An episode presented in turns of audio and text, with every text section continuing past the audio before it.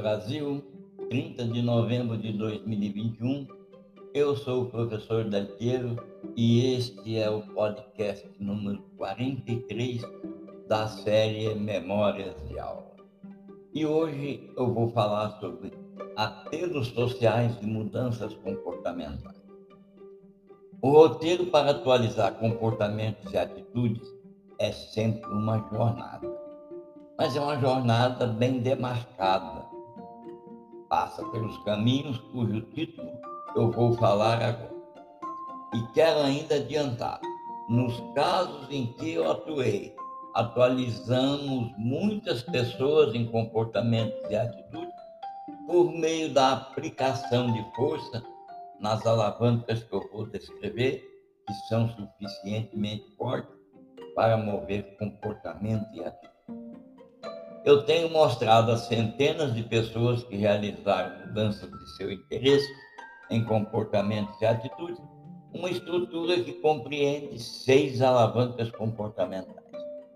Cada alavanca representa uma categoria de estratégias de intervenção baseadas em princípios e evidências das ciências sociais e comportamentais. As alavancas são discretas e podem ser puxadas em diferentes combinações para diferentes efeitos.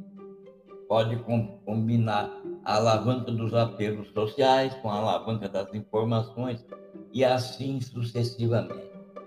São seis as alavancas e eu vou descrever o título de cada uma delas agora a alavanca dos apelos sociais e emocionais, a alavanca das influências sociais, a alavanca das informações, a alavanca que promove a arquitetura de escolha, a que incentiva com o uso de materiais apropriados e as regras.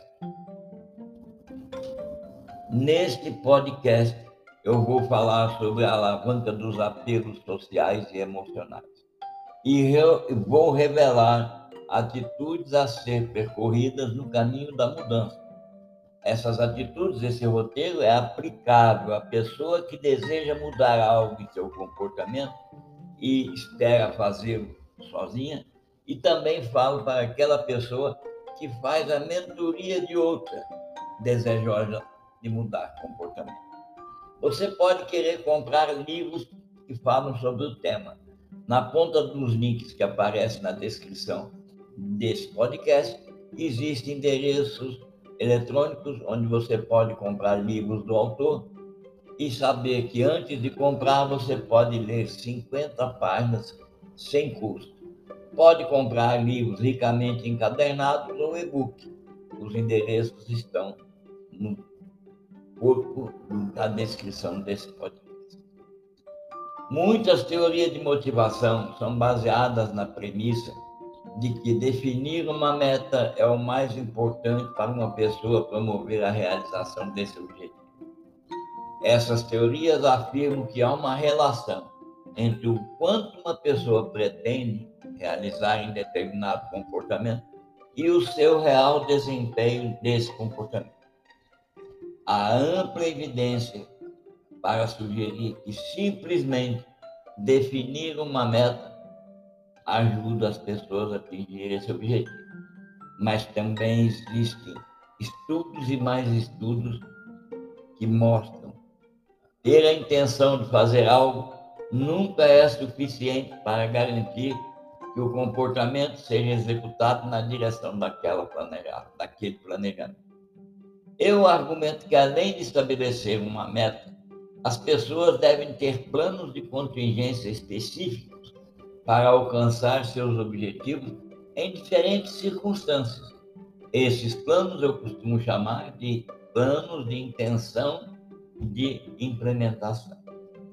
Portanto, eu recomendo sempre comunicar e coordenar planos de contingência específicos com alvos de mensagem que facilitaria a adoção de novas crenças, atitudes e intenções consistentes com os comportamentos desejados, bem como o eventual desempenho desses comportamentos. Dessa forma, é possível fazer ou induzir a mudança de comportamento que vai gerar uma atitude condizente com o comportamento. Nesse sentido, a alavanca dos apelos sociais e emocionais mostra ações orientadas para fazer a pessoa desejosa de mudar o comportamento e atitude se conectar a interesses e preocupações pessoais mais fortes. Por exemplo, a preocupação em se orgulhar. O orgulho é uma poderosa ferramenta e, quando acionado pela própria pessoa que deseja mudar ou provocado pela mentora que participa do processo de mudança, e sendo esse orgulho dirigido para enxergar em outras pessoas aquilo que fizeram e como se sentiram ao se envolver em comportamentos que aumentaram a reputação, faz com que aquela pessoa desejosa de mudar escolha praticar a mesma situação ou pelo menos valorizar ainda nessa etapa a necessidade da sua mudança. Ela vai se orgulhar quando der os primeiros passos tanto quanto a outra pessoa se orgulha quando já está na caminhada. A pessoa que deseja mudar ou aquela que orienta o princípio da mudança deve orientar para ver alegria em pequenas vitórias. A alegria é um forte impulsionador para dirigir as pessoas a continuar um comportamento quando atingirem uma meta ou ganharem força ou ganharem recursos. Portanto, a pessoa que sente orgulho por si ao mudar uma, uma conduta e criar uma atitude, ela precisa ser orientada a ver alegria nesse pequeno, nesse grande passo que tenha dado. Não importa. O importante é que ela se alegre com aquilo que realizou.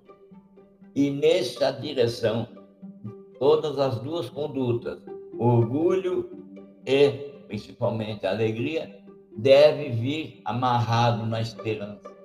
A esperança deve ser sempre incutida e falada para a pessoa que deseja mudar ou aquela que orienta o princípio da mudança.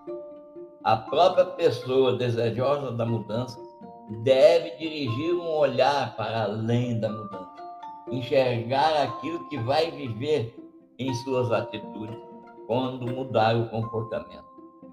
É a esperança de que ela pode, ao mudar, viver dias melhores, mundos melhores, espaços melhores, ser mais bem recebida.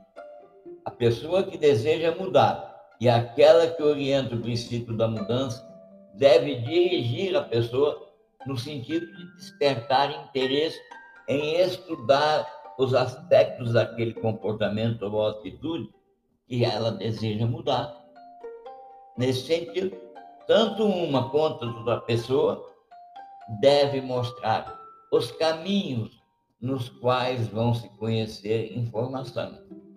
E considere nesse caminho que os seres humanos ficam confortáveis quando algo é novo e complexo, e se a informação for suficiente para a pessoa construir um conhecimento e do conhecimento gerar sabedoria, ela vai se sentir confortavelmente instalada para registrar e assimilar os comportamentos anteriores que ela teve com relação, principalmente, de se orgulhar, de ser uma pessoa alegre, de ver esperança.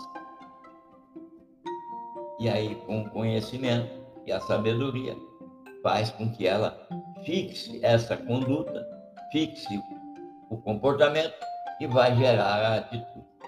E você que vai orientar a jornada da mudança, personalize a mensagem, dê um rosto humano às argumentações e concentre-se em uma única história sobre estatísticas abstratas, se for o caso de usar. Converta as mensagens em histórias pessoais relevantes, identificáveis e atraentes. Seja intencional ao selecionar emoções que vai colocar à disposição da sua mentorada, da pessoa que você quer que ela mude. E baseie sua estratégia de mensagem em seus dados e no contexto que existe em torno de você e da pessoa desejosa da mudança. As emoções são impulsionadores poderosos do comportamento. E as emoções de uma história, de fato, mudam e fazem acontecer o que quer que seja.